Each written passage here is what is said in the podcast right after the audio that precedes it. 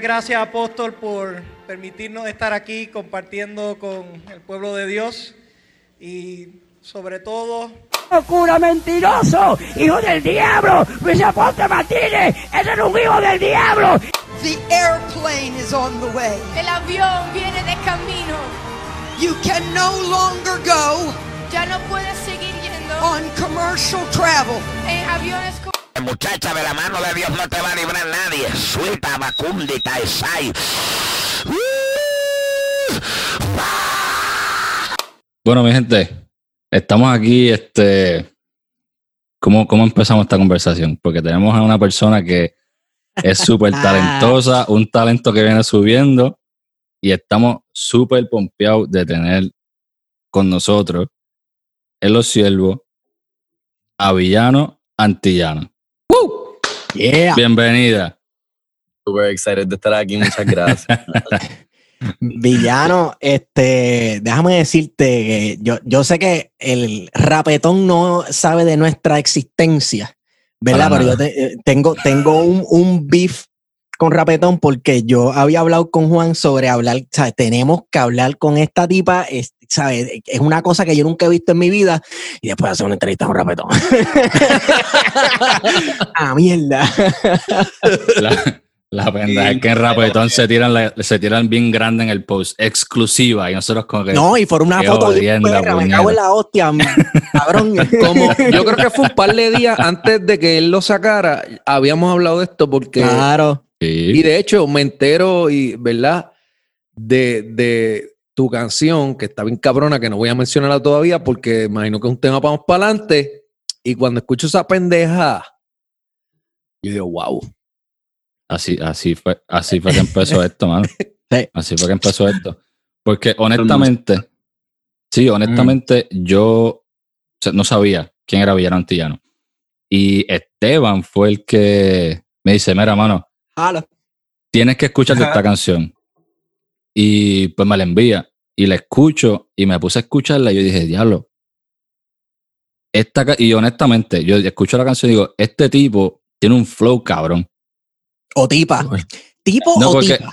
no, porque yo no lo había visto. No lo había visto, exacto. Yo lo estoy, escuchando solamente. Y este Claro, tipo tiene un, exacto, tiene un flow cabrón. Y cogí, me metí y dije, deja buscar el video porque había como un link para el video. Y veo el video, entonces veo el video de la canción, de la última que sacaste. Y pues nada, te veo normal. Y digo, ok, está súper cool. Nada, normal. Normal, deja- déjame meterme, Normal. déjame meterme a. Instagram para darle follow, ¿me entiendes? Porque me gusta la música bien cabrón. Y cuando me meto, la sorpresa. Entonces dije, ahí empezó o sea, la confusión, como que espérate, es mujer, pero ¿qué, es lo que está pasando? ¿Cómo es el, el estilo de villano antillano? Si nos puedes explicar para todo el mundo que no, no, no lo entiende. Pues, todavía. no sé. Mira, realmente cuando me preguntan que si soy hombre o mujer, yo soy una experiencia, ¿me entiendes? Uh, Y mm, nada, ando por ahí, bien fabulosa. Realmente creo que también ha sido, también ha sido como, ha sido un journey. Yo creo que es bien lindo como que entrar a veces y, y siempre, ¿verdad? He tenido mi estética particular porque cuando estaba, ¿verdad? Dentro del binario y me identificaba como hombre y como Ujú. que andaba en esa, ¿verdad? Yo fui educado de esa manera, tuve 24, 25 años de mi vida en esa. ujú. Y siento que pues como que you can pinpoint dónde hubo ese shift en- y, y me di cuenta, ¿verdad? Y me, me, me desaté del binario por completo y me atreví a como que vivir todos, todos estos cuestionamientos que yo tenía en mi cabeza. Entonces pues creo que es, es un journey. ¿Hacia dónde vamos? No sé. Eh, pero, o sea, ¿cuál es el destino final? No lo sé. Pero tampoco me estoy ajorando realmente. Por el momento mis pronombres son ella y ella. Me siento mucho más cómodo en el lado femenino que en el, en el masculino. Realmente me dejo de servir. Em, y pues sí, esa es la que hay con eso. Y Espérate, te pregunto... espérate, Qué que- contestación más dale. Dijiste un par de cosas ahí. Sí, sí, bien Dijiste cabrón. un par de cosas. dale, dale. Espérate un momento. Eh, ok, ¿en qué momento Ah, eso iba a preguntar yo. de tu educación o tu deseducación, ¿verdad? Porque uno aprende unas cosas y le enseñan que las cosas funcionan de una manera cuando uno es pequeño y va creciendo y eso afecta en el desarrollo mental también y emocional de uno. ¿En, en qué momento de tú comenzar a desaprender esas experiencias es que tú dices, espérate, que es que yo no soy esto, soy esto, Sí, o sí. yo no soy lo otro, Mira, soy lo yo soy? Ah. yo soy. Mira, realmente yo siento que cuando yo era chiquita, yo recuerdo que yo tuve, o sea, tenía, tuve esta etapa en la que yo me acostaba durmiendo por la noche y decía, en verdad, en verdad, cuando yo me levante mañana yo quiero ser una nena, porque sentía, cuando me fui adentrando en esto de que sentía atracción hacia nene, pues pensaba en mi lógica de, de niña en ese momento que pues mis problemas se solucionarían si simplemente fuera una nena porque sería heterosexual. Ujú. Este, mm, so eso fue bien inicial. Em, luego, obviamente, pues un- una crece. Este, creo que la sociedad hace como un buen trabajo en literalmente como que destruir tu identidad y como que querer meterte en algo en específico. Y pues yo sucumbí normalmente, como hacemos casi todos. Y nunca fue algo que como que dije abiertamente ni nada, me lo quedé, era mío. Y luego, ¿verdad? Cuando, como a los 17 años, me botaron de mi casa por salir del closet por ser bisexual.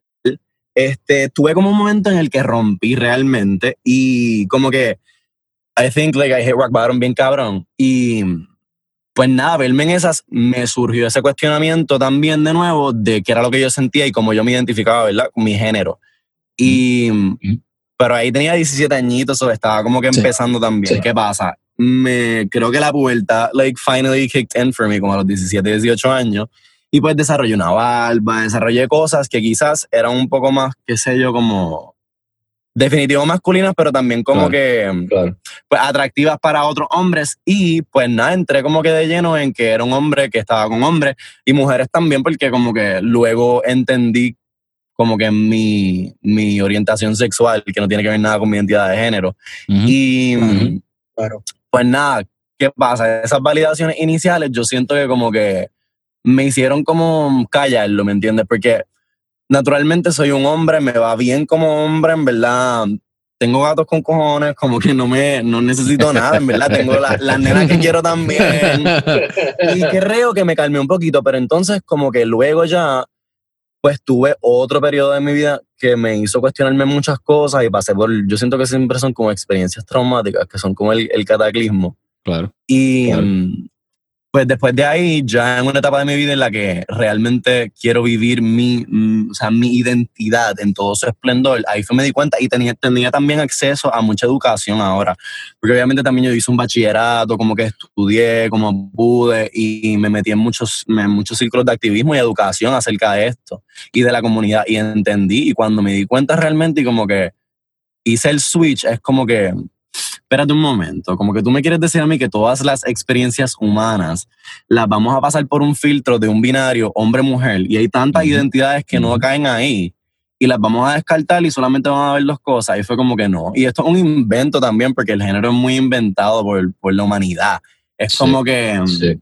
pues los hombres hacen estas cosas y las mujeres estas cosas y es como que según nos alejamos de todo eso, pues también nos damos cuenta como que de la experiencia universal. Yo también siento que como que todo el mundo es no binario, pero no lo saben y como que están encasillados en estas, no sé, en estos boxes que nos pone la sociedad y pues nos quedamos ahí si somos conformes y eso como que machea nuestra identidad y normal. Pero cuando te hacen los cuestionamientos, pues también ya es como que ya pronto será normal. Este, mano, lo que pienso es, eh, a través de los siglos, todos los cientos de personas que murieron, miles de personas que murieron siendo miserables porque tal vez nunca le estaba pasando lo mismo que a ti, Ujú. nunca tuvieron a alguien que los guió, una comunidad que los rodeó y los apoyó y le dijeron, mira, tú no tienes que ser esta cosa o esta otra cosa. De hecho, ¿por qué son dos polos? ¿Por qué no simplemente mandas todo para el carajo y haces lo que te dé la gana? Real. Este, y eh, no sé, estu- mi disciplina es la historia y siempre estoy pensando en esa cuestión. Ok, Cool, pero tú sabes que es, es como, eso también lo podemos ver, no tenemos que ir tan lejos para ver eso, como que cuando yo empecé a comerme el mundo, ¿no? Y como que estaba por la libre y como que explorando mi sexualidad y mi identidad, también en mi experiencia, ¿verdad? Como, como identificándome como hombre en un momento, fue bien fuerte para mí entrar en contacto con personas que son de Puerto Rico, son de otras generaciones, son hombres mayores, están en sus 70, 80 y son hombres homosexuales y en verdad se te parte el alma porque nunca pudieron vivir como ellos querían vivir por el miedo, porque eran otros tiempos y mm, a veces de verdad como que ver ese anhelo en sus ojos de lo que la juventud vive, que ellos nunca pudieron vivir, eh, de verdad que se te destroza el alma. Y, y- y muchos de ellos tienen rezagos de homofobia también. Tú tienes un Sí, ah, no, pero full ese Es otro- homosexual. Sí, tienes un Sí. hombre homosexual que le gustan los hombres y eh, tal vez en muchos aspectos no se adhiere a, lo- a los estándares de la binariedad del sexo o del género. Aún así, tiene unas ideas súper homofóbicas todavía. ¿Sabes? Full, sí, es que siento que eso, o sea, la sociedad te hace eso mismo. Yo creo que yo también me tuve que deconstruir un montón. Y hay muchos maricones homofóbicos, muchísimos. Es una cosa bien loca. Aquí es como que, pues, cada cual está en su viaje y llega en el momento que llega, ¿me entiendes? Pero es algo fuerte y como que aquí en Puerto Rico es una cosa tan loca, es tan loco como que la cantidad de hombres de la calle que son, o sea, que les gustan los nenes, pero es como que un tabujo bien cabrón. Y en verdad es bien, es bien triste para mí porque es como que, wow, loco, en verdad. Vas, vas a desperdiciar tu vida viviendo una mentira. Yo Sí, entiendo que eso también se da a cabo por la cultura latina, ¿me entiendes? Ah, sí, somos Por bien conservadores. razón. Nosotros los latinos, mano, nos crean en este ambiente bien machista. Tú eres Sí. un hombre de verdad, tienes que ser un macho y, y eso cohibe a esas personas. Y villano, como bien tú dijiste, definitivamente, pues hay gente que vive en una mentira, en una máscara y terminan en depresión y en muchas, ¿verdad? Muchas cosas. Hasta la homofobia, ¿verdad? Una cosa puede convertirse en, en homofobia o, o, o en depresión. te desconstruiste, deconstruiste tu género, te deconstruiste como persona. Eh, ¿Cómo eso se traduce a yo voy a trapear bien, hijo de puta? Es- sí, ahí era que yo quería llegar, mano. O sea, ¿de dónde sale? Porque obviamente cuando tú escuchas tus canciones, se nota que eres súper educado. O sea, las palabras que usas, la- las líricas que tiras. Sí. ¿En qué momento, en todo ese proceso que tú estás pasando, como dice Esteban, tú dices, tú sabes qué? Yo le voy a meter bien cabrón a esto del trap. Pues realmente yo siempre tuve como una fascinación bien cabrona em, por, creo que el liriqueo y, y el rap como tal. En mi casa, mi, mi papá era mucho, mi papá es mucho más clásico, mi papá me, me dio muchas influencias bien clásicas de la música. Eh, pero mi mamá era mucho más pop, era mucho más urbana. Y a mi mamá le encantaba Missy Elliott. So, Uh. yo crecí escuchando mucho Missy Elliott y creo que también ya estaba en una etapa que sabía discernir con qué cosas de la música me identificaba y con qué cosas no. Y siempre el lado, el- ese sex appeal de la mujer en el rap, siempre me, me- como que me hacía sentir cosas, me hacía sentir representada. Y eso es un viaje bien loco porque yo era un niño, pero pues, Sí. esa. Sí, está cabrón. Y creo que seguí como que explorando. Obviamente, pues el, el hip hop y el rap se desarrolló muchísimo de ser algo que en ese momento quizá era para algunas pocas personas, luego se convirtió en algo mainstream, porque en realidad como que yo creo que el, el trap se convirtió como que en el nuevo rock and roll. El nuevo rock Sí, and roll, definitivamente. definitivamente. El nuevo rock and roll, el nuevo pop de todo. Lo puedes Sí. meter en 20 mil. O sea, es lo nuevo ya. Y hay, hay un elemento. Ajá. que yo presencié también, pues salieron figuras, por ejemplo, como Nicki Minaj, cuando yo la descubrí, a mí realmente fue como que tuvo un momento, y lo recuerdo, en el que yo la escuché y me adentré muchísimo en como que más allá de lo que ella ha hecho pop, y me adentré y fue como que esta persona tiene un liriqueo tan cabrón que yo necesito ser así de perra. Sí, y hay algo, hay algo, hay algo que canta Nicki Minaj, ¿verdad? Eh, un- una manera de cantar y fue lo que a mí me llamó la atención de tu música. Y, y es lo siguiente, mira, yo escucho canciones de trap y reggaetón y a mí me están diciendo en todas las canciones de trap y reggaetón, Te voy a meter un te tiro. voy a, te voy a pegar un tiro y te voy a, a- a figar y te voy a matar y, tú, y los paquetes tuyos nos los vamos a robar. y yo escucho eh, pájara y estoy escuchando a alguien diciéndome, te voy a mamar ese bicho bien cabrón.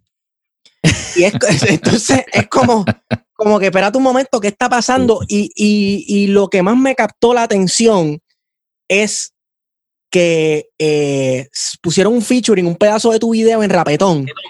Y Ajá. yo me metí a la sección de comentarios y yo vi a tanto hombre comentando con tanto miedo, tan y tan asustado. O sea, hay algo de tu lírica y en cómo tú cantas y en las cosas que tú dices, que la misma oración dice que, que le, o te pega una glock o que o se usa la boca, lo que sea. Te saco Este, la gloca. y la gloca, eh, y, y eso incomodó tanto a tanta gente, bueno, que ya había gente, yo no sé si tú te sentaste a leer eso, si tú te sientas a leer los comments, ¿verdad? Para reírte un rato, pero estaban allá hasta citando versos bíblicos que no se los citan a fulanito de tal cuando canta de pistola. Más que a ti, Sí, más que a sí, ti. no sé-. Sí, no se lo dicen allá aquel que dice mamarte el culo y cosas así. Exacto. pero yo no leo esas cosas, no tengo tiempo para eso. Mira, realmente cuando salió el post, yo como que duro, que bueno que salió, obviamente, como que, pues nada, estaba como que emocionada, que chulo, pero nunca me pasó por la mente como que ya yo de verdad desconecté de una manera como que a mí no me importa lo que tú tengas que decir acerca de cómo yo vivo mi vida realmente. Sí, porque nadie me paga los biles y nadie, o sea, vive mi vida, son normal. Pero en una, pues sí entré porque, por ejemplo, tenía amistades o gente como que buena. De momento, cuando me dijeron que había comentado Arcángel, pues obviamente entré. Pero ahí entonces sí como que leí todas las cosas y me dio mucha risa realmente porque la gente dice un, un- o sea, un sinnúmero de lo que era que en verdad a mí como que me da hasta pena. Yo digo, wow, la gente vive así. Vive reprimida. Pero No solamente eso, eh, en los tiempos que ya vimos, o sea, vamos a hablar claro. eh, Esteban, que sabe más de historia que yo, esto no es de película, esto es, tú sabes, historia. eh, el- la homosexualidad, bisexualidad, lo que sea como tú le quieras llamar, el lesbianismo, la orgía, esto está desde los tiempos de allá, Aristóteles y todos esos cabrones. Claro, es que somos unos eh, bellacos. esto no es- esto no nuevo. Tremendo eh, punto que, esto- que hace esto- villano. Somos unos bellacos malos. Exacto, somos unos bellacos malos. Esto es Ajá. algo de hace muchos años y todavía tuve gente que ve esto y se friquean. Ay, sí, no, de verdad. Y sabes, bueno, vemos gente ahora como que, porque, mira, todas las identidades de género y todas estas cosas son precolombinas, como que la mayoría de todas las tribus de, de América reconocían muchas más identidades de género y no tenían nada de esta mierda en la cabeza de que Sí. los hombres no pueden estar con los hombres y las mujeres no pueden estar con las mujeres. Sí. So, mm, como siempre, la gente blanca vino a joder. sí, hay- incluso hay, socie- hay sociedades amerindias que reconocían hasta incluso un tercer género y este tipo de cosas. La realidad es que eh, en, en muchos aspectos la cristiandad y, y- y el puritanismo que salió de, de Europa hacia Estados Unidos, también lo que hoy es Estados Unidos, eh, mandó a joderlo todo. Incluso existen sociedades en, en- en India, varias etnias que también eh, eh, reconocen que hay una fluidez en los géneros y hay gente que nace, que nace siendo hombre y un día le, le da con que no, no, y ya, Mm. simplemente no. Este, y es muy común, pero sí, Sí. nuestra sociedad cristiana dice que todo eso, varón y varona, es del diablo. Villano, yo, yo quiero preguntarte algo, y esto es un tema que se yo me paso mucho en la tuitósfera, yo sé que tú tuiteas también, Ajá. ¿verdad? Eh, y, por ejemplo, en el, en el video de Pájara, tú sales con un outfit bien perra, bien gamberra, una cosa bien cabrona en una gasolinera que está bien cabrón, que de hecho, Sí.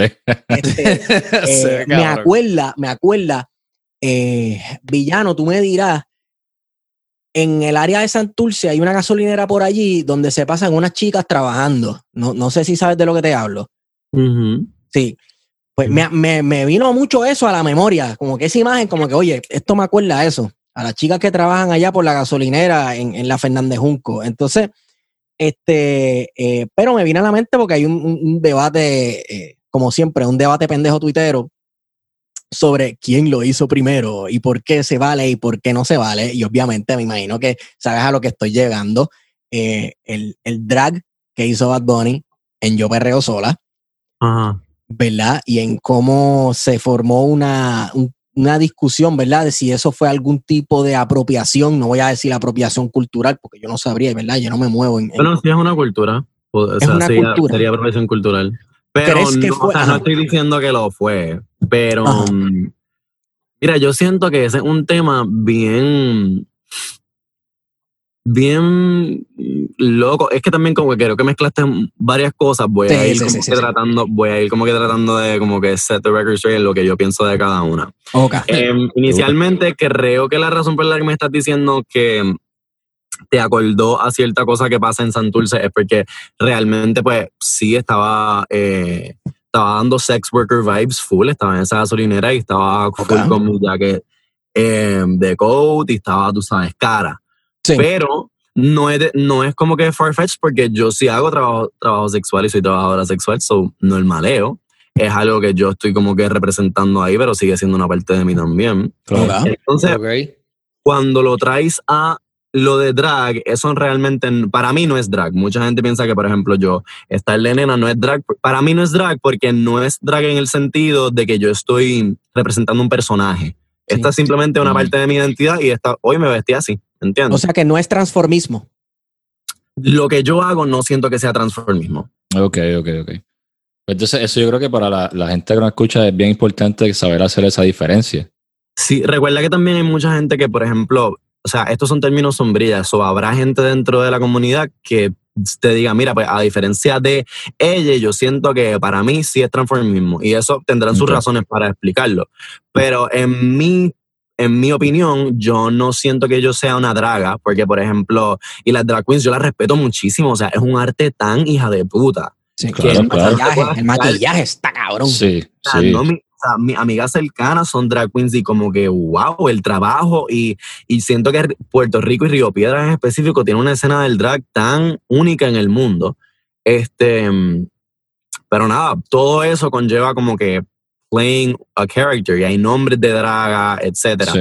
Yo en verdad, pues no, yo sigo siendo villano, villana, villana, y con, pero simplemente pues hoy me vestí así porque hoy me sentía que esta ropa iba más conmigo. Sí, que no Tú- importa, o sea, depende del día, tú, mira, hoy me siento vestirme así como me sale los cojones y te vestiste de... Eso también te de quería sea. preguntar, exacto. Un día tú te dices, no, hoy quiero tener pelo largo y, y te vistes así ya, y otro día no te quieren maquillar y te dejas la barba y sigues andando. Ajá. Sí, incluso se, tra- se, se transfiere también a la música, porque hay, hay estrofas y versos que tú haces donde te refieres a ti mismo como, como hombre, usando el, el verbo de hombre. Sí, cada vez es menos, yo siento, en esta, en, Sí, en lo, no- lo he este- notado. en Sí, este, en este transcurso, pero en definitivo, sí, lo hago, lo hago bastante y como que ahora mismo estoy en una, estoy en una etapa en la que me siento muchísimo más cómoda en el lado femenino del, del espectro, so, entonces como que casi nunca tengo barba, siempre estoy como que, pero cuando me siento que no quiero pasar el trabajo, por ejemplo, es como lo mismo que una mujer que un día quiere estar con la cara lavada, ¿me entiendes? Y en pijama, es lo mismo, simplemente pues como que hoy no quiero pasar por el trabajo de verme súper, súper extraje bota. So, estoy en la Claro. mía, pero no significa que sea menos mujer, ¿entiendes? no, no, exacto, claro. Villano, villana, villane, hablemos de política. Porque, no, pero espérate un momento porque... Estás tocando porque- una fibra ahí que no, que no brega. No, espérate un momento. ¿Tú sabes por qué? Porque en sus canciones habla de política. Porque hay una Sí. línea que dice que estar tan oprimida me sirve de gasolina. Y tú dime a mí que eso no es política. Eso es política. Bueno, mi vida es política. Exacto. Sí, de hecho, lo que, cada vez que haces lo que haces, que cantas lo que cantas y que incomodas a tanta gente y que te expones así de esa manera, ¿verdad? Que te dejas ver sabiendo que hay tanta violencia en contra de la gente que no se adhiere a los estándares de sexualidad y género, eh, es un acto político valiente. Aunque, Claro mucha sí. gente, a- aunque a mucha gente le parezca ridículo, ¿verdad? Sabemos que en este país y en muchos países alrededor del mundo, eh, por eso matan. Sí. Desafortunadamente. Desafortunadamente. Aquí estamos al garete, gracias. Aquí es donde más matan últimamente. Sí, Vale. sí, sí, sí, Sí. sí. Eso, eso es muy, el año muy pasado lamentable. estuvo bien a lo loco con el caso de Alexa nada más, pues tú sabes, lo que era total. Eh, pero consideras lo que haces eh, en parte activismo, activismo político. O sea, estás consciente de que cuando escribes cada estrofa puede ser en potencia un acto político, un enunciado político. O sea, ¿lo haces consciente de eso? Sí, lo hago conscientemente, pero también llegué a un punto de mi vida en el que decidí, y creo que esto va mucho más, y quizás fue mi manera de desviar tanta presión, pero creo que yo me enfoco, y he repetido esto muchísimas veces y lo, se- lo seguiré repitiendo porque es la verdad, yo creo que yo me enfoco muchísimo en el activismo de existir y que simplemente con el hecho de que yo existo, yo ocupo espacio, yo sé quién yo soy y tú no me vas a decir lo contrario, pues eso es activismo, ¿me entiendes? Em, y no necesariamente tengo que andar eh, haciendo cosas rectas o como que dando em, algún ejemplo o, educando, porque pues yo educo a la fuerza con existir. Sí, eh, mucha gente piensa que hablar de política es pararse en una palestra pública y dar un gran discurso de dos horas, ¿verdad? Como hacían los grandes próceres, pero en, en muchos casos el mero hecho de existir es, Mm. es un acto político y el mero hecho de, de luchar para sobrevivir es un acto político. Eh, ¿Qué tal la acogida después de tu gran exposición, eh, ¿verdad? En otros canales de música, qué sé yo, en Rapetón, que, que- que la gente, ¿cómo te ha recibido? Ay, mira, me han recibido, me siento súper contento, me han recibido muy bien, he recibido mucho amor, e- independientemente del hecho. Maybe es que yo me enfoco más en eso que lo otro. Pero full ha habido sus loqueras, pero solo son los comentarios como que mm, han sido bien pocos los que como que han, han entrado, por ejemplo, a mi página, joder o lo que sea. Y Y también después me están, traído- de- después están ¿Qué? zumbando temas, después están zumbando temas al DM. Pues mira, no creo que hayan sido los mismos. Me, han caído, me ha caído muchísimo, muchísimo bugarrón Lenny, me encanta. Y estoy living for it. Pero, pero realmente como que normal, sí, me han llegado muchos, muchos unsolicited dick pics realmente. ¿O sí? De gente, rayo. de, de gente que- que, se hacen los más cabrones por ahí, qué sé yo, los más malandros. O y- sea, y- exacto, como dice Esteban, cuando tú te metes al profile, ¿es una persona que está en el ambiente o un tipo que tú ves, ya tú sabes, como Eh, Son ejecutivos y- que un macho man, un Serafina. macho man de esto y... Sí, pero esos son los que a mí me han gustado siempre. los cacos, si lo So, si lo no importa. canta, la cabrona lo canta, que le gustan los cacos. Son ejecutivos que janguean en Serafina. Mm, bueno, eso también, pero son, o sea, esos son trabajos, no sería, no sería para más nada. No, pero a mí, o sea, yo estoy muy contento y orgulloso de que lo que tú estás haciendo está cogiendo más exposure ahora, porque de verdad que el- lo que es el, el machismo y cosas así en, en, en el mundo, no tan solo en los hispanos, pero eh, alrededor del mundo, es algo que, que a estas alturas, en el 2021 que estamos, es algo para mí que es estúpido. Eh, vamos a, cabrón, remontándonos al 2003 que salió la canción de DMX, esta Where's the Hood At? Esa canción es homofóbica completa. Sí. Y llegar, a- y llegar ahora a que tenemos a alguien como villano que está exponiendo la música así, yo creo que es un, o sea, poco a poco, pero es un tremendo paso. Oye, y la ¿Qué? gente dirá que estamos en el 2021, el año de los más progres del mundo, pero Villano. Antillano está interpretando música en un género cuyos fanáticos más acérrimos son de países sumamente conservadores y se nota sí. en lo que escriben y en lo que opinan este, unas barbaridades. Mira, a mí me sorprende, por ejemplo, y yo no sé si Villano, bueno, Villano no se mete a leer comments, pero yo sí, pues yo soy un averiguado y me gusta saber cómo piensa la gente.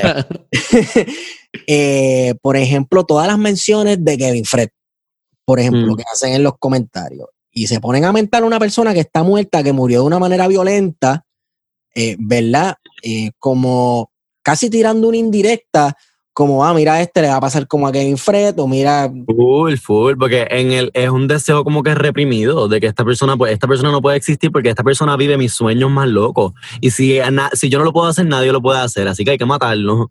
Eso era lo que yo te iba a preguntar, qué tan difícil, o sea, en qué momento, sé que hablamos un poco de eso más o menos, pero en qué momento de verdad tú realizas, yo quiero meterle al género urbano, le quiero meterle esta pendeja, es, y imagino que estás consciente que es un género, de que hay, pues claro, cabrón. es que hay un género de, que tú sabes, los más machos más, los más maleantes, los matones, ¿en qué momento tú realizas eso y qué, qué, qué, qué tan difícil ha sido, mano, meterte ahí y estar ahí y tratar de mantenerte ahí? Pues mira, yo siento que yo nunca realmente realicé y dije, me voy a meter en el género más homofóbico del mundo. Es que simplemente yo siento que, y esto es lo que también he dicho anteriormente, el rap, el rap yo siento que escoge. Y a mí me escogió, yo no di, yo nunca creo que dije, yo lo apreciaba muchísimo y fue como que anda para el carajo y como que el impacto que tenía en mi vida era lo más que me motivaba, como que, por ejemplo, yo siempre, soy una persona que me ha gustado siempre entrenar o ir al gimnasio y qué sé yo, y como que con lo que yo entreno es eso, y ese maleanteo y ese joseo y no sé, como que es algo que me, a mí me llega, me toca una fibra bien particular. So, llegó el momento en el que lo empecé a reproducir y era lo que me, lo que me salió. Yo llevaba haciendo como que musiquita para mí hace mucho tiempo y no era, no era urbana, no era rap, eran como otras cosas, estaba experimentando y de momento como que esto yo siento que se apoderó de los controles. Y pues eso, eso que estudié, ¿verdad? Porque como que realmente sí me adentré en lo que era el liricismo y como que, wow, que lo, creo que lo admiré tanto que pues como que lo pude emular. Y pues básicamente ese fue mi proceso de pensamiento, entonces como que obviamente empecé a hacerlo y no, obviamente nadie te, nadie te ayuda, nadie te va a abrir puertas, nadie nada, porque... Definitivo. Pero, pero ¿sabes una cosa? Realmente esa, había sido mi vida ya, así que no fue nada nuevo, fue como que, ok, aquí tampoco nadie me quiere ayudar, no me importa, porque pues en estas en esta llevo. Pero llegó luego em, a mi vida una persona bien especial que se llama Mitchell y es del colectivo de la maldad, em, que la maldad es pues no solamente como que em, un conjunto musical, es muchas cosas, es como activismo, es un proyecto de sociedad, yo siento. Y Mitchell eh, hace, Mitchell es músico y pues tenía su estudio, tenía este, este lugar que se convirtió en una segunda casa para mí porque de verdad que todos mis proyectos yo los hice con él eh, y con la maldad, este, y creo que fue la única persona que realmente creyó en mí y fue como que, mira, realmente yo, pero Michelle también es una persona educada eh, hasta cierto punto, aprendió muchísimo conmigo porque dentro de todo, pues uno siempre tiene sus, sus prejuicios y cosas que tiene que deconstruir, em, pero fue algo como que Mitchell fue esa persona y también fue como que es algo urbano y de, de gente pues como que, que no era como yo. Eso era más como que hasta cierto punto cacoteo, etcétera. Yo estaba como que insertándome en ese espacio. Y mm, creo que tuve como que esta oportunidad de simplemente desarrollarme y hacer música que él y yo sentíamos que estaba bien cabrona y como que mm, nada, me llevó y después luego obviamente pues fui adquiriendo tracción y pues pues llegamos a donde estamos. Villano, cuando hablas de Michel, hablas de Michel de León, que le ha producido canciones al Mejayala y a otros artistas. Y Claro que sí. Ese tipo es un caballo. Pues claro, sí, loco. Sí. sí. Pues, lo que pasa es que Michelle, o sea, Michelle es familia para mí, ¿me entiendes? Como que, y creo que pues, obviamente eso tiene que ver con, con de dónde yo vengo y del mundo que me tocó vivir. Pues para mí como que yo tengo una familia, ¿no? De, de sangre, pero yo tengo una familia escogida, que fue la, la familia que, que mm, me cuidó y me apoyó y me acogió cuando pues mi familia eh, de sangre se confundió en ese leve periodo. Este, porque nada, porque han aprendido muchísimo y vamos, la relación no es lo mismo, hemos, hemos crecido muchísimo, pero pues siento que la comunidad como tal siempre tiene, siempre tiene a su familia escogida y Mitchell es una persona que de, de realmente creo que es el, el, único y primer aliado que yo realmente he tenido en mi vida. Como que es una persona que no es parte de la comunidad, pero eh, me apoya, me adora, me quiere y va a mí, ¿me entiendes? Creo que eso es como que a mí me demostró lo que es un aliado de verdad. Eso está cabrón y lo más cabrón también es que tú me hablaste de verdad que se te hacía difícil porque, ¿verdad? Como dicen, esto es una fucking loca, por ejemplo. Pero, pero. Pero eres una fucking loca. Tú eres una fucking loca. Tú eres una fucking loca. Villano. Yo soy, mira, yo estoy de, de manicomio. yo a veces me preocupo. a veces me preocupo. Pero, pues, pero villano, volviendo, volviendo para atrás un poco, no solamente es un obstáculo meterle algo que sea a la música por hablar de un arte pero no solamente es difícil y se te cierran puertas. O sea, añádale a eso, ¿verdad? El tabú que hay en la sociedad y en el género para tú meterle a esta pendeja. De verdad que mi respeto, hermano, está cabrón. Porque a veces. hablando, hablando de eso. Sí, y hablando de esos obstáculos y cosas, eh, tú has tenido que, por ejemplo, te invitan a un, a un gig a ir a, a cantar y eso. Tú has tenido que decir que no porque sabes que el vibe quizás va a ser malo. Claro, ay bendito. Cuéntame de eso, cuéntame de eso.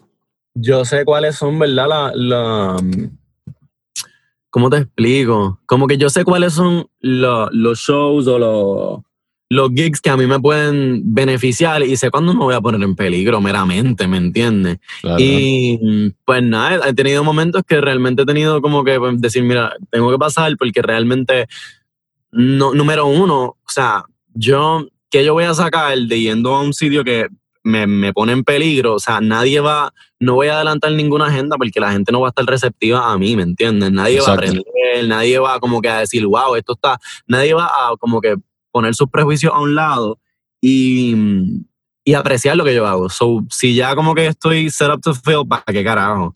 Y pues Sí. full, sí, he tenido, he tenido esa, esa dinámica. Definitivamente. Mira, te iba a decir algo. Eh, estábamos hablando de lo difícil y prejuiciado que, que- que es el género en el que tú te desenvuelves, que es el género urbano.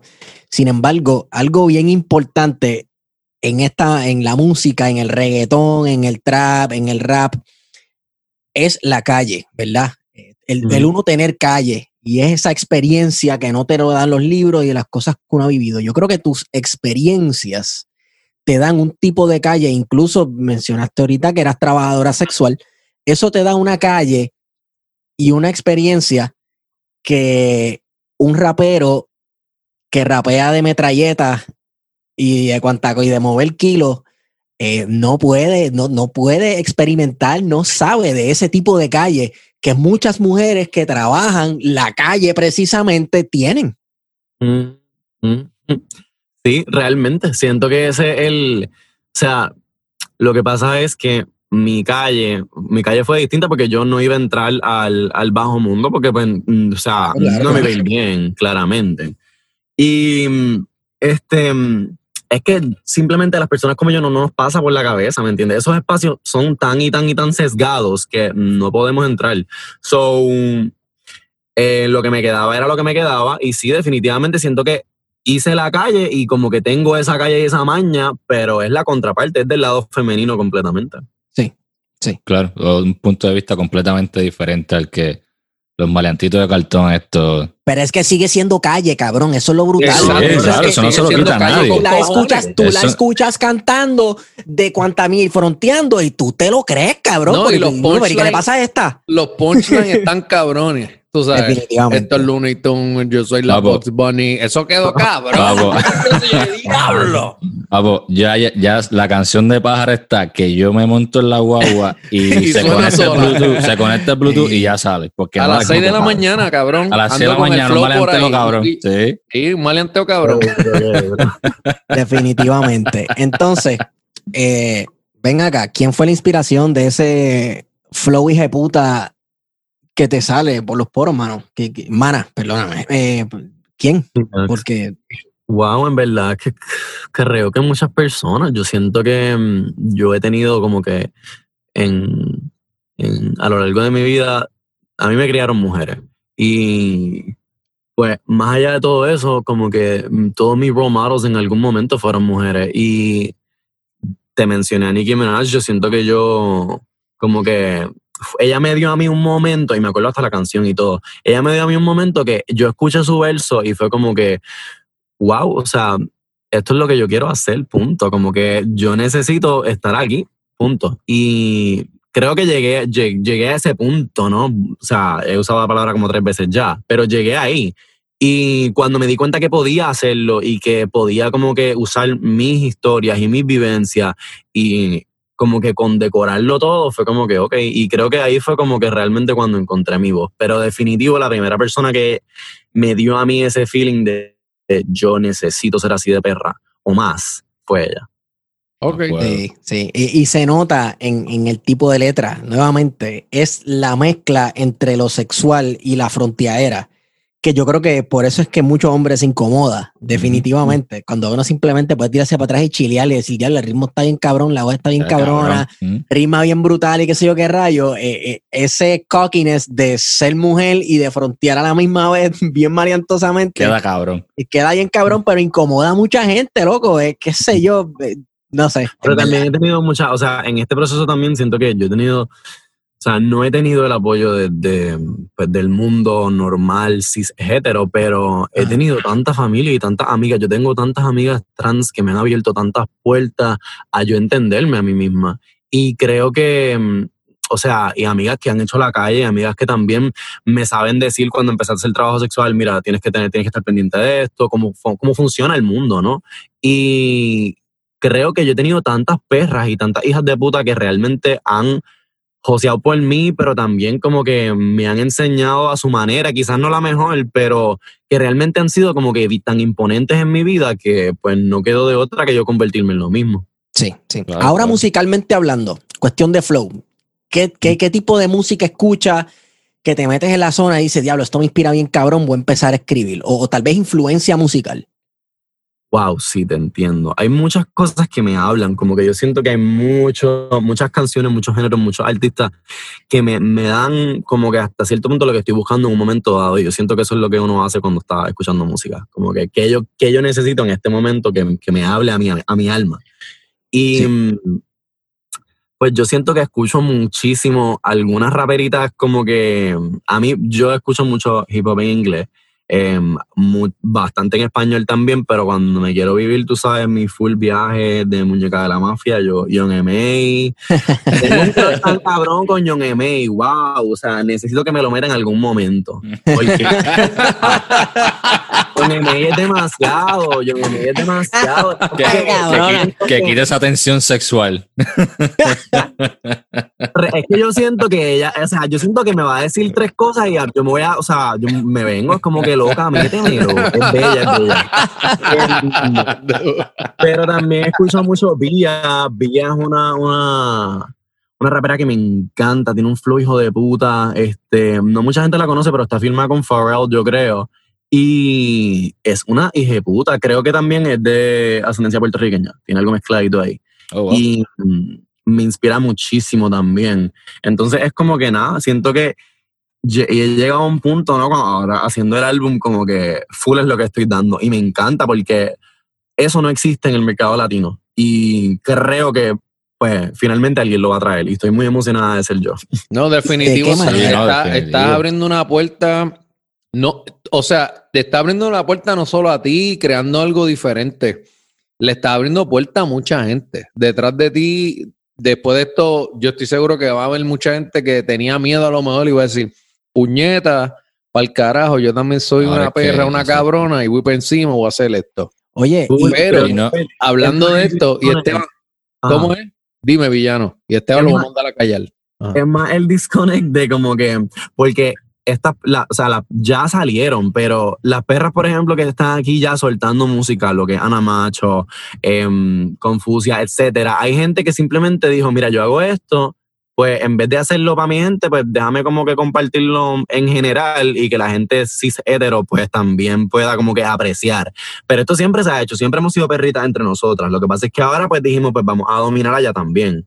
Y el que le guste, que le guste, el que no, pues que Claro. se vaya Que se para vaya el para el carajo. Pero, O sea, loco, pero es que hay que ser de mente abierta porque eso es lo chulo del arte. Eh, eh, dijiste, villano, que era entre ustedes ahí siendo perras, etcétera, pero la, la, universidad, la universalidad del arte, ese es el pitorro hablando, la universalidad del arte hace que aunque uno no esté en la escena, en la comunidad, aunque uno no se considere no binario, eh, uno sepa reconocer, diablo, esta persona le mete y lo que estoy escuchando me gusta y le, y le subo el volumen, que se joda.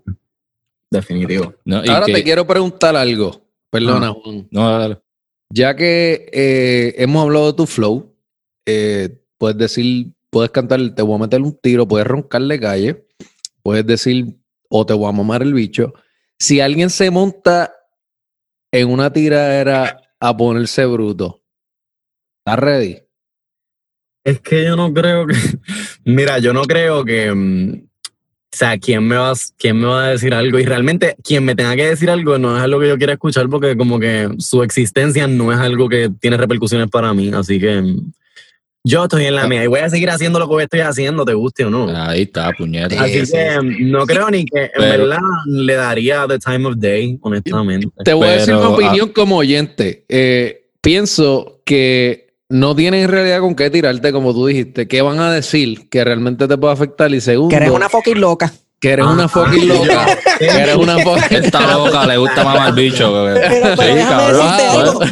Es que es lo mismo que le decían, que le decían Liti Polaco a Tego, A que le decían, ah, tú eres feo feo. este. Sí, Tego le decía, sí. cabrón, de eso canto yo todos los días, que yo soy un feo cabrón, ¿qué me vas a decir feo? Pues gracias. Exacto, exacto.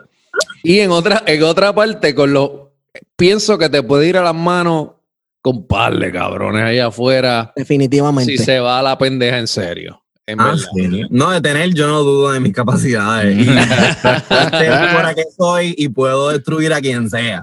Pero normal, como que de verdad, de verdad que no es lo que yo estoy buscando hacer con mi, con, con mi arte. Yo como que yo estoy pasándola tan cabrón que es lo que quiero como que compartir, ¿me entiendes?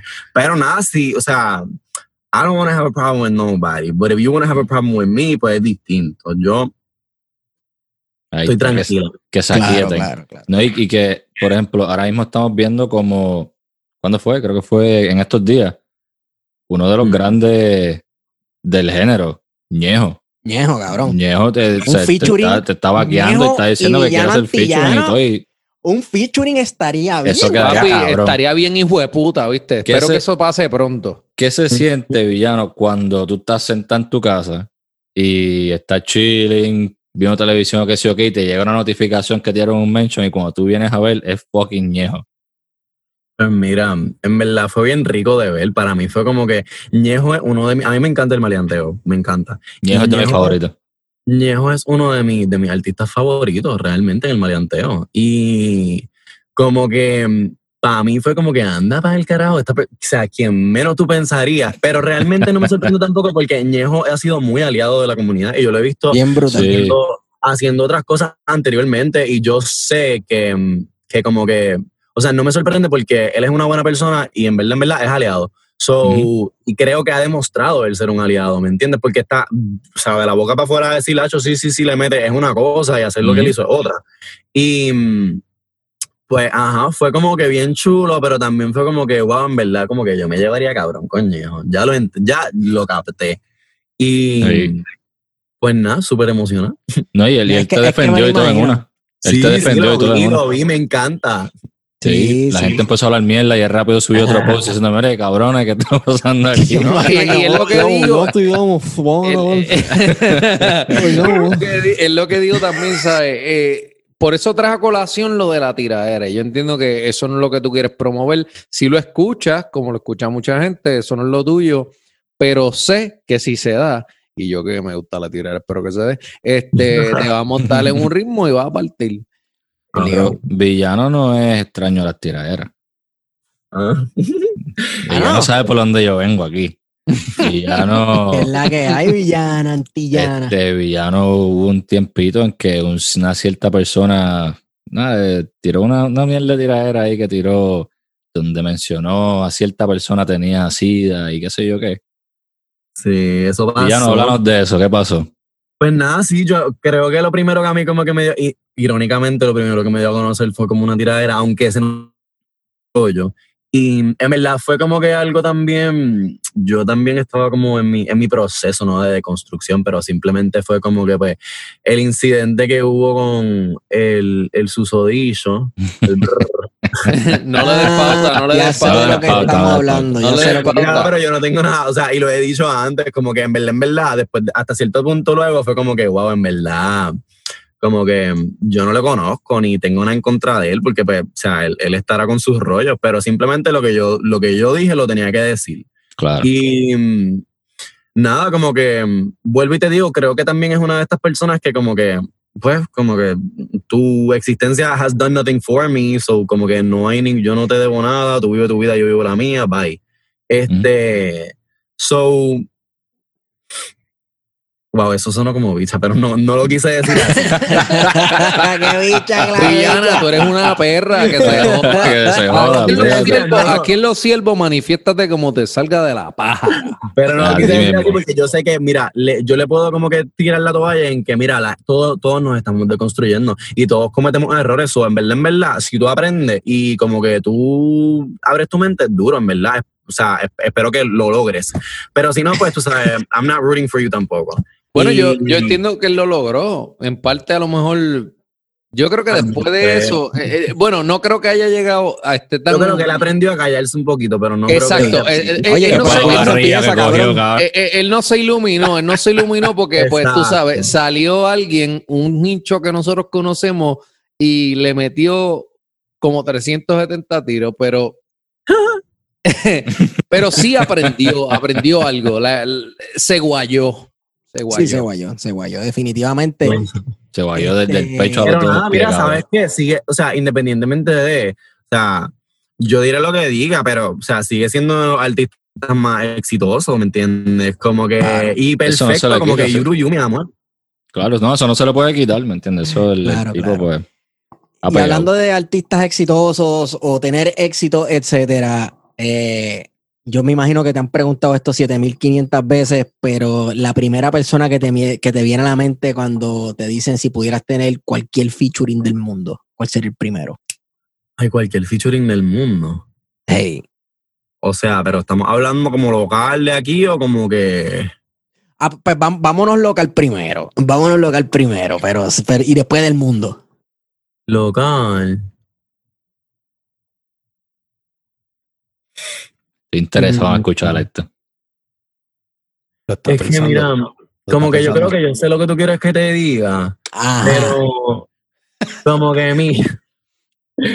Mira, realmente yo estoy en un punto de mi vida en el que. Ay, mira, ¿sabes qué? No, no. Bueno, no me, no me vino de Puerto Rico, pero Toquicha. Siento que Toquicha me Uf, encanta. Toquiche, esa mujer yo la veo y a mí No, me palpita, me Toquicha, palpita el corazón y un par de cosas.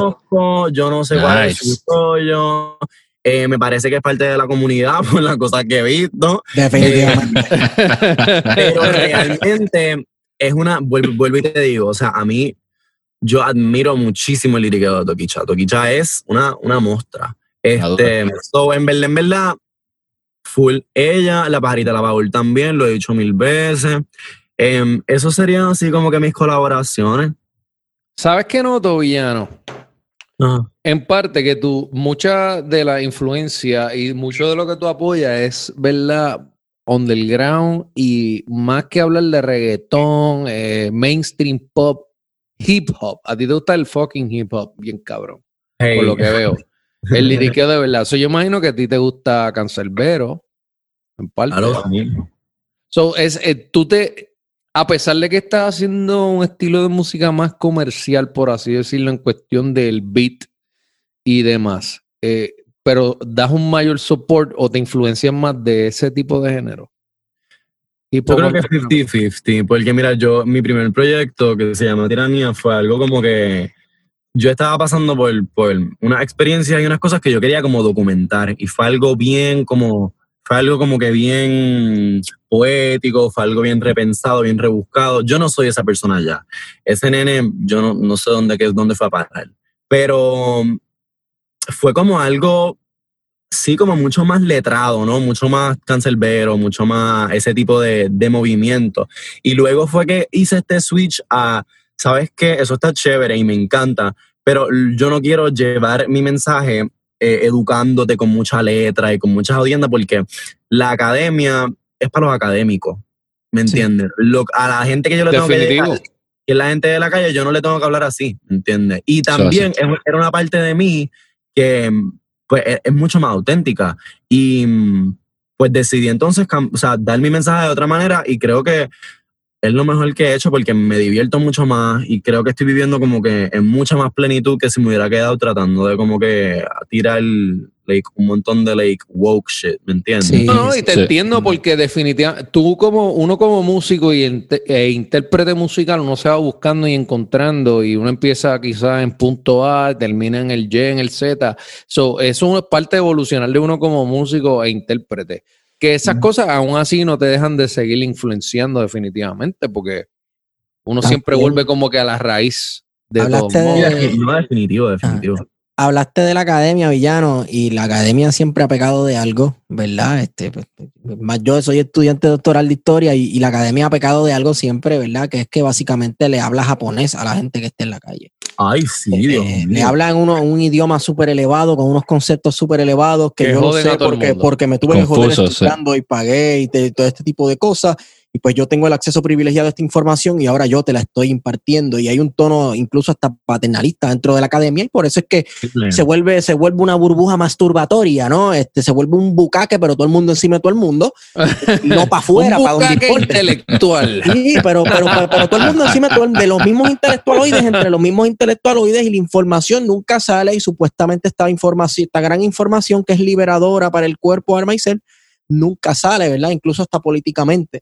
Eh, y, y yo creo que tomar Mm. ese paso de no quedarse eh, estoqueado en un lenguaje académico que muchos eh, liricistas que intentan tocar temáticas sociales cometen ese error. Creo que es una movida bien inteligente porque lo importante de, de- de uno hablar es que la gente te entienda, porque entonces a quién tú le estás Claro, hablando, porque tú estás claro abriendo sí. la boca si no te van a entender. Punto, más nada que decir realmente. Eh, Y es que, como te digo, ese, ese álbum de Tiranía es como que más, yo lo encuentro que es más tú ponerlo, tirarte para atrás y escucharlo. Porque, por ejemplo, tiene una canción Manifiesto. Que esa canción para mí está bien cabrona, pero es así, o sea, tú te pones a pensar y tú la escuchas y tú dices, diablo, esto está cabrón, ¿me entiendes? La- De lo que él habla. Pero entonces evolucionas entonces a lo que es pájara. Y eso Bueno, es... evolucionado que fue Queta Princesa. Queta Princesa Ok. fue mi segundo Esa EP. canción está bien Sí. cabrón. Hija de puta. Sí. Queta Hija Princesa fue mi segundo EP y creo que ya pues fue para mí es bien o sea para mí es bien drástico el cambio no solamente sonido sino en, en todo y fue como que yo había yo sabía que por ejemplo em, con tiranía pues eso era algo bien para mí como que quizás estaba mucho más cercano a lo de lo que había pasado de, también de, de Anuel so Ujú. como que lo que había pasado de la tiradera estaba mucho más reciente y yo sé que la gente quizás esperaba que yo saliera con algo como que mucho más comercial Ujú. y mm, no estaba ahí y como que dije, mira, realmente puedo mentirme y tratar de entregar algo que no es genuino o pues ser yo y hacer lo que me, lo que me sale ahora mismo y luego entonces pues tirarme full de lleno y hacer algo que, que don- cuando yo haya dejado ir esta etapa en la que estoy, que estaba en una melancolía horrible, este, evidentemente, pues cuando pueda soltar eso y me pueda lanzar de clavado a, a volver a ser la hija de puta que yo sé que yo soy, pues lo hago. Y así lo hice y salió Queta Princesa. Esa canción está bien cabrona. Sí. O sea, pero un EP son cuatro Sí, canciones. sí, sí, son cuatro Princesa, Sí. Rey Miller, Tusi y Gasolín. Sí. Tú sí mencionas está bien cabrona también, sí. Tú Veo muchas menciones de designer drugs. este, Eso, tío, este, Sí, a eso eso mismo Póngase serio, siervo, pero siervo, oye, sierva, sierva, villana, villane, villana, villane, póngase seria, ¿ok? Pero escucha, te quería hacer una pregunta que a lo mejor vas a poder decir sí, vas a poder decir no, y si me puedes mandar para el carajo, me mandas para el carajo también por tu carajo. Ah, Lo que sea, aprovecha y mándalo para el carajo. Exacto. Por favor, Estos están locos por mandarme para el carajo, estos dos pendejos. Pero de todos modos, cuando tú hablas de esto en esa canción, ¿verdad? Porque sabemos que los raperos a veces hablan de mucha ficción y exageran la nota y demás. Este, en esta canción, tú estás hablando de cosas que realmente tú consumes constantemente a una cabalidad, ¿verdad? Así, maneras exorbitantes, estilo rockstar, o está exagerando un poco la nota. Mira. Esa risita. Mándalo muchacha. pa'l carajo. Villana, mándalo mándame para el carajo. villana. Mándame Para para el carajo. No, no, yo creo que es una pregunta muy contestable. Mira, y te voy a hablarles de mi experiencia y mi genuinidad, genuinidad. Si mi madre escucha esto, por favor, apágalo. Yo no te puedo negar, ¿verdad? Hay muchas, hay, hay muchas cosas que, por ejemplo, estando en la calle, una tiene acceso a que, pues, pues nada, una prueba. Y yo tuve un periodo de mi vida muy espectacular que me encanta. Fue literalmente, o sea, sí vivía de rockstar, ¿me entiendes? Yo me iba jueves y llegaba lunes. Y no sé cómo lo hacía a veces porque así también era como que bien loco porque yo estudiaba, trabajaba y como que partía en todas las áreas, pero nada, en ese momento estaba para eso. Y pues me adentré en un momento dado con pues lo que es la música house y la escena de la música house en Puerto Rico. ok. Y mm, pues, ahí quienes han participado de las bellezas que ocurren, pues sabe que mm, hay un reguero de droga. O sea, Puerto Rico está. Puerto Rico es el paraíso. A mí me encanta. En siento que se consiguen muy buenas drogas. Bueno, antes, ahora, y por eso, bueno, porque bueno que estoy quita porque ni modo, ¿entiendes? Em, Sí. Pero nunca fue algo como que. Yo no diría que yo era como que. O sea, una junkie, pudo haber tenido mis momentos, tú sabes, pero nunca fue algo como que yo hago esto todo el tiempo. Fue como, por ejemplo, cuando descubrí las rolas, pues sí estuve como seis meses pegada que, mira, roleaba todos los weekends, porque wow.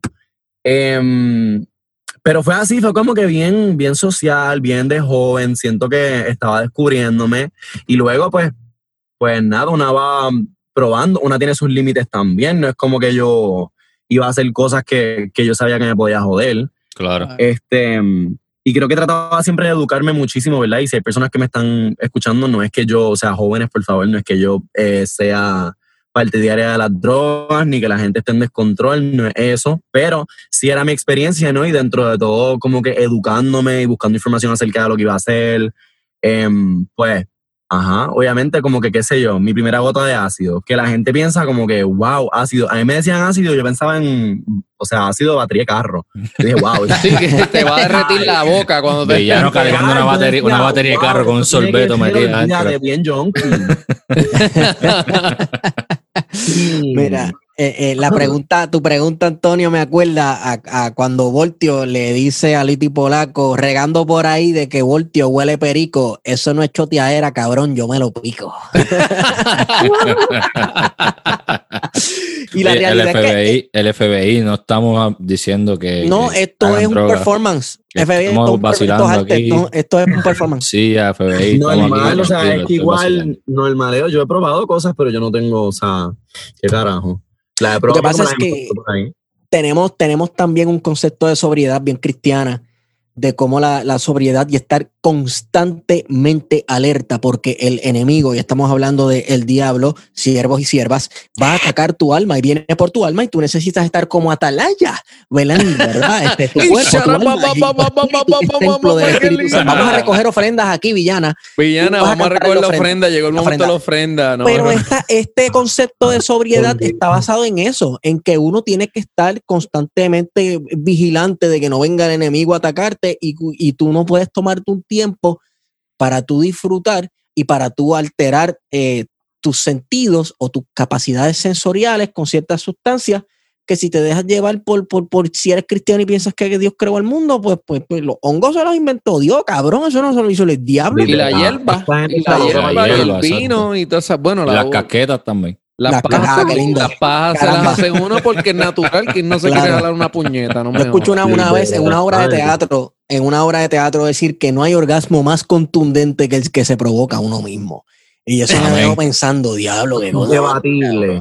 Ah, sí. Uh, Oh, oh, llegó, llegó la villana. la- se- Que sabe más Cuéntame, orgasmo villana. que nosotros. O no me cuente, seguro. no sé.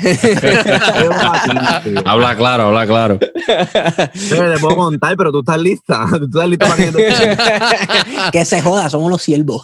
Aquí los siervos puedo hablar de lo que te salga. Zumba con todo. Y que, el Mira, Zoom, y que el Zoom lo pagamos, que eso es por ahí para abajo, olvídate. Sí. Mira, como yo, wow, qué, qué bello. Eh, como yo nunca he tenido, cuando el, cuando el diablo vino a buscarme para ver qué yo estaba haciendo con mi downtime, yo le dije, Para "Mira, reclutarte, para reclutarte. Te vino a cool, yo me enlisté, yo me enlisté. Ajá. Y mm, he descubierto muchísimas cosas porque puedo, ¿verdad?, explorar y tengo aparentemente ese, ese, esa parte religiosa no tiene. Este, pues mira, yo creo que yo he explorado muchísimo mi sexualidad. Me la he vivido de una manera espectacular. He hecho todo lo que he querido. Y la primera vez que yo tuve un orgasmo, que, o sea, literalmente la primera vez que yo tuve un orgasmo, porque para mí venirte y tener un orgasmo no es lo mismo. Ok. Y es como complicado, pero para mí venir, para mí venirme y eyacular siempre había sido, ¿verdad? Como que, pues penetrando, ¿no? Esa era como que la única manera. Ok. Pero la primera vez que yo me vine, porque me estaba dando por el culo y me estaba dando en el punto G, wow.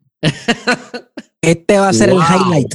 Este va a ser la parte que vamos a poner para que suene en Instagram. Sí, esta es la promoción. Esta parte de ¿oíste, aquí en la villana? que Villano dice, la primera vez que me vine que me estaban dando por el culo. Mira, O sea, la- la- la- la espectacular. estimulación del punto G de la próstata. Yo tuve que parar, yo tuve que parar y como que tomarme un minuto porque yo dije, wow, a mí me acaba de cambiar la vida, cabrón. Definitivamente. Pero O claro sea, que sí. Pero te Es que pregunto, muchos hombres no entienden eso, cabrón. Ajá. Te pregunto, villana, esta no es la primera vez que está, que te están dando por el culo. Esto es la primera vez que ob- eh, tienes el orgasmo a través de esa penetración. Ok. So, te había pasado, habías tenido, te habían dado por el culo, pero no habías oh, tenido un orgasmo. Tú quieres como mucho Pues mira, detalle. No, no, no, Bueno, pero- yo soy así enciclopédica. Abrió la puerta, abrió Cuéntame la que se joda, cuéntame, Muy bien, cuéntame. muy cuéntame. bien. Abrió la puerta. La primera, obviamente, ya yo venía cogiendo por el culo hace mucho tiempo. Pero, pero cuando, cuando, cuando uno está en esa, usualmente también pues como que hay, hay juego con, con el pene, ¿no? Como que tú te la jalas, te tocas, lo que sea. Y full, hay mucha gente que se la jala mientras le están dando y full, como que ahí pues se viene todo el mundo. Lo que sucedió fue que yo ni siquiera tenía una erección, yo estaba bien concentrado en coger nada más. Pero, pues, ¿qué pasa? Hay ciertos penes y ciertas cosas que pues lo que pasa es que él, pues, por obra y gracia del Espíritu Santo, pues su pene, la forma que tenía, me daba exactamente donde me tenía que dar en ese momento cósmico. Y pues yo, mira, o sea, se salió sola, se chorrió. Fue como que yo no sabía que eso no podía hasta pasar. Yo dije, me tuve que haber roto algo para el carajo porque no, te dañó, te dañó, literal, no puede ser. me rompió. Mira, Yo no, villana. yo no abrí la pluma porque yo estoy liqueando aquí. ¿qué guapa Boté la manga, el freno se jodió. Es como una cosa bien loca porque como tú no estás listo, tú piensas que hasta te measte, es una cosa como que wow. sí. Pero, pero no, pues fue eso. qué, qué cosa más cabrona. Y la cabrón, cosa sí. es que muchas de estas experiencias, eh, a, a mayor o, o menor nivel, eh, las canta. Porque canta, No. has dicho Es par que de son cosas así, experiencias, ¿verdad? Par de experiencias cosas que, ella ha que vivido. Sí. Son experiencias de ella. Sí, sí, sí. En verdad, ¿qué te puedo decir? Cabrón. Bueno, es que, y es has que se entiende bastante. porque Es real, ¿verdad? Sí, pero se, se entiende porque par de gente se incomoda, ¿verdad? Porque par de gente se puede sentir incómoda porque le- de- tú básicamente Sí. le estás diciendo a un montón de gente, mira, hay otras formas de sentir placer que ti- a ti te han dicho que son del diablo, pero... Ay, por favor, pero es que yo siento que la gente como que hasta ahí, yo siento que mucha gente podrá decir que no, pero como que, por favor, ¿cómo tú vas a pasar tu vida pensando que como que no te va a pasar ni por la mente cómo se sentiría? ¿Me entiendes? Por Claro. favor. Lo que pasa es que pues, puedo entender el miedo y que puedo Exacto, entender claro, que eso hay mismo a decir. que Eso mismo a decir. traumas que la iglesia les crea y eso es horrible y, y yo de verdad simp- hasta simpatizo con esas personas porque me da mucha pena. Sí. Pero um, yo, um, lo que pasa es que, mira, yo realmente creo que a mí me educaron, o sea, católica, ¿no? Y como que, lo que pasa es que yo nunca me la creí, como que yo dije, ay, por favor, no, no te la creo ni porque me pague. Y, y nada, eso dice como que estaba tan clara en que yo decía, es que no puede ser, en mi mente no cabía que algo que se sentía tan bien, tan normal, tan innato, fuera malo. Y fue como que no, aquí quienes están equivocados son ustedes, yo lo lamento. Y pues nada, o sea, me di, tuve también claro que antes de poder vivir mi sexualidad, tuve que bregar con el trauma de que, bueno, fue, fue como simultáneo, pero tuve que bregar en, algún- en algún momento de mi vida con el trauma de que yo pensaba y estaba convencido, y esto también sé que muchos hombres este, homosexuales y muchos chamaquitos se van a identificar, yo estaba convencido de que la que yo chingara yo me iba a morir de sida. Yo dije, me voy a joder. Cierto. Es- eso Y es- porque eso es lo que entonces- te meten, eso es lo que te meten. Está cabrón. So, uno crece con un miedo bien cabrón de enfermarse, de morirse, de tantas cosas y ahora mismo también bregar con el estigma de las personas que viven con VIH, que no es nada del otro mundo. Realmente, obviamente con los avances que hemos tenido Claro. este, tecnológicos y médicos, este, y de ese, o sea, quitar es romper con ese estigma aún después de tú estar como que disfrutando de tu sexualidad es otro rollo. Así que yo tuve que como que unravel un montón de cosas, pero una vez cliqueó y dije, mira, en verdad es que la gente hetero no sabe cómo funciona nada realmente. Y que Perfectos, tengo no que- somos me tengo que perfectos. desenchufar de allí para poder realmente aprender cómo son las cosas y cómo funcionan. Y pues nada, y también una vez bregué con eso, pues atreverme a tener todas las experiencias de todas las cosas locas así descabelladas que, que uno quiere hacer realmente en, en algún momento te pasa, porque todo el mundo tiene su lado. Pero abrirme a todas esas experiencias fue como que bellísimo, pero tuve que bregar con mucho. O sea que tú está- estarías de acuerdo con el siguiente enunciado. La gente heterosexual no sabe de sexualidad. O sea, no, no La sabe gente cómo heterosexual no sabe chichar, yo lo lamento. Siervos, lo siento, lo siento por ustedes. Muchas veces, muchísimas. O sea, es, es algo hasta, para mí es hasta penoso. Es como que, mm, Wow. De verdad, realmente yo nunca he tenido un exchange de sexual en que las dos personas no se vengan, incluso estando con mujeres, ¿me entiendes? Yo Sí. me vengo, ella se viene, etcétera. Mm. ¿Me entiendes? Como que entre, entre la patería, eso de que alguien se vaya sin venirse, como que no es. Y yo no puedo entender que las mujeres heterosexuales vivan su vida sin venirse. Es como que no. no, Eso es real. Y es que es- tiene- tienes razón, pues es que muchos de los hombres son bien, bien egoístas. Es como que, pues, yo me voy a venir y pues tú, Y pues, ya. Y que se joda, aquí te ya. viniste bien. y- Ya, sí, bregue. porque yo me voy a ensuciar el chocho contigo, no, mi amor. exacto. No. No, es que es verdad, es verdad.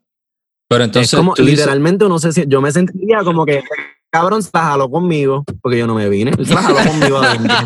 Cierto, cierto, cierto. Te usó de mano. me hizo una casqueta. Oye, eh. Dame una manito aquí, caramba. Una casqueta dentro de mí. Qué asco. o sea, si yo me vengo con otros 20, ya me da asco, pero mientras tanto, mire, cabrón. Arranca para el carajo. Oye, ahora que estamos hablando de esto, que tú dices que los heterosexuales no saben de sexualidad, ¿qué por ciento tú crees, o, o sea, en tu opinión, de hombres heterosexuales buscan por el lado una relación homosexual? Porque se roncan mucho de, de machos y cosas así, Ay, mi pero amor. Los clientes, los clientes, vale, dile. no, el número se le vaya a caer, eh, no queremos que se le caiga el kiosco, pero eh, los clientes, los clientes, no parece que el número es grande, el número es grande. no, no. Mis clientes saben que yo soy una chica confidencial y como No, que claro, yo, no, claro. yo no ando en ese rollo. Yo siento que también salir del closet es algo muy personal. Yo nunca sacaría Sí. a alguien del closet. Claro, claro. Em, ese, ese no es mi rollo, ¿me entiendes? Como persona que ha pasado por ese proceso y respeta, yo nunca haría, nunca me tiraría a esa. Este, em, maybe te joda de otra manera, pero esa no me voy a tirar. Em, y nada, en verdad yo siento que tenemos que también pensar en el término sombrilla de cuántos hombres buscan eso, pero de diferentes maneras, porque hay hombres que buscan, o sea, hay hombres que son tan y tan y tan homofóbicos que buscan como que dentro de hombres como que el la epítome de masculinidad. Entonces solamente están con hombres varoniles, ¿me entienden? Eso es como una subcultura bien grande. Yo no sé si ustedes están ready para esto. Seguro pero, que se tira para adelante. Eh, eh, buscan eso, entonces solamente están con hombres varoniles. eh, después están los que quieren nenitas, ¿me entiendes? Que tú seas como más afeminado, etcétera. Hay de todo realmente. Y yo, he- yo he sido y he tenido de todo porque he sido todo. Em, pero así para darte un número como que de porcentaje.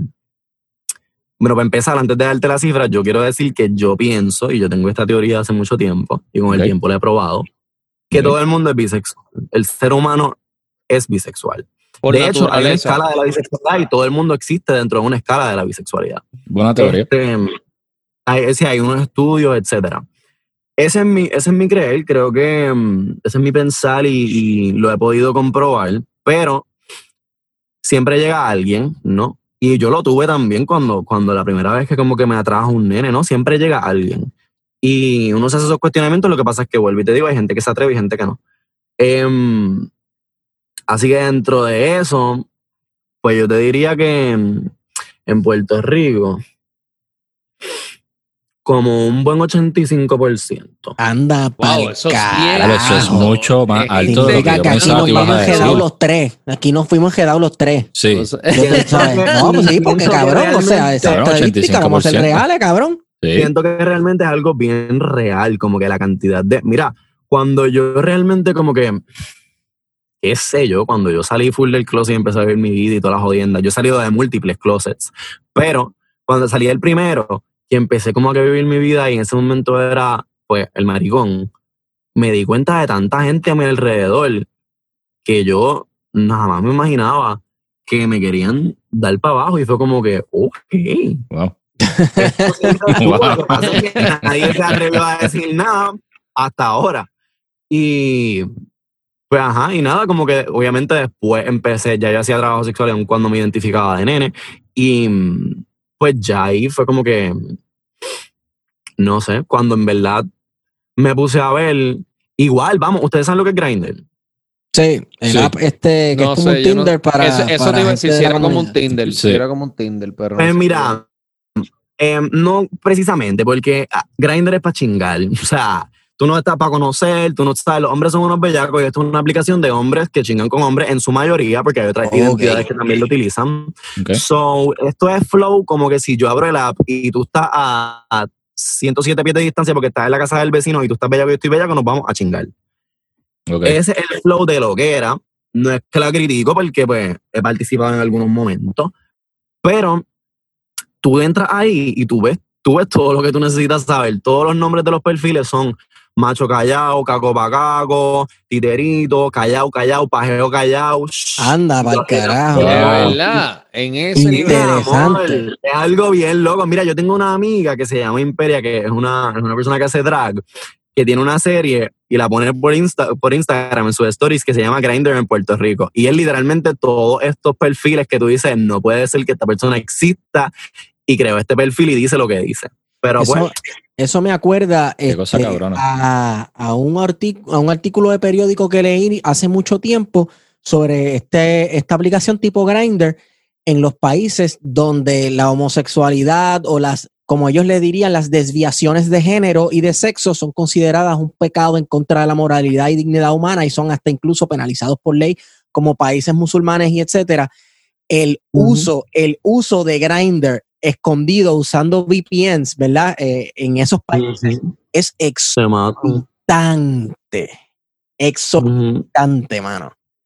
Y hay personas que hacen de encubierto y trabajan para organizaciones que literalmente cazan a estas personas y Sí. los matan y los secuestran y todas las Sí, jodiendas. sí, así mismo. Como si esto fuera la Wow. Santa Inquisición, el medioevo. Wow. Todavía. eh, eh, Sí, está ca- está amor, no es algo bien fuerte realmente, como que lo que nos hacen a nivel mundial.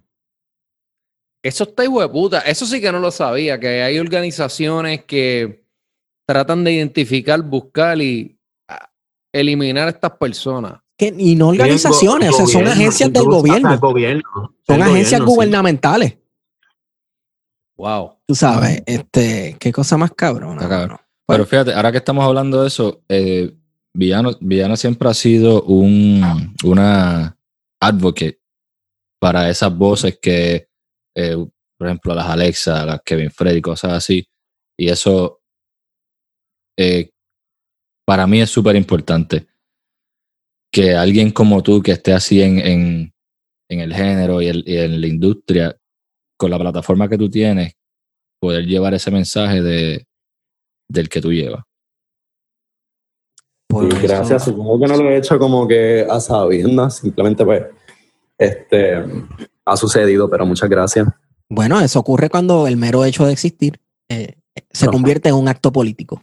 Y inevitablemente tus trapeos de sacar gloca y de usar la boca eh, tienen contenido político. Eh, y, y obviamente nadie te va, te va a, categorizar, ¿verdad? Eh, dentro de eso no es rap de conciencia porque estás rapeando un montón de baterías. Pues no, mi hermano. El hecho de que tú estés diciendo que estás rapeando un montón de baterías porque de alguna forma u otra te incomoda, ya es un acto político en sí. O Está sea, ya está su teniendo trabajo. consecuencias. Sí. Está trabajando. Estoy de acuerdo, sí. Yeah. Qué cosa más cabrona. Villano, eh, ¿cuáles son los planes? ¿Qué es la que hay? Cuando se acabe el coronavirus, si algún momento se acaba en este año 2020.5, ¿verdad? Porque yo no creo que estemos en el 2021, estamos en el 2020. Estamos, estamos, estamos llegando, hemos En la resaca del 2020. Sí, sí. ¿Cuál, ¿Cuál es el plan? ¿Qué es la que qué toca próxima? Porque estás explotando, loca. Estás. Estás pegada. Sí, pegada. bien excited. Tengo, tengo muchas colaboraciones ahí que han caído que no me esperaba y que me tienen muy emocionada. Em, estoy haciendo un álbum. Um, so va a ser mi primer like, álbum, álbum. Y pues creo que en verdad estoy bien enfocada en eso. Ahora mismo de verdad que no hago otra cosa que sea crear contenido y hacer música. Y nada, estoy en la esquina que me gusta, me siento un poquito explotado, pero esto era lo que yo quería. Em, y nada, estoy en esa full. Ahora, ahora es que viene lo bueno.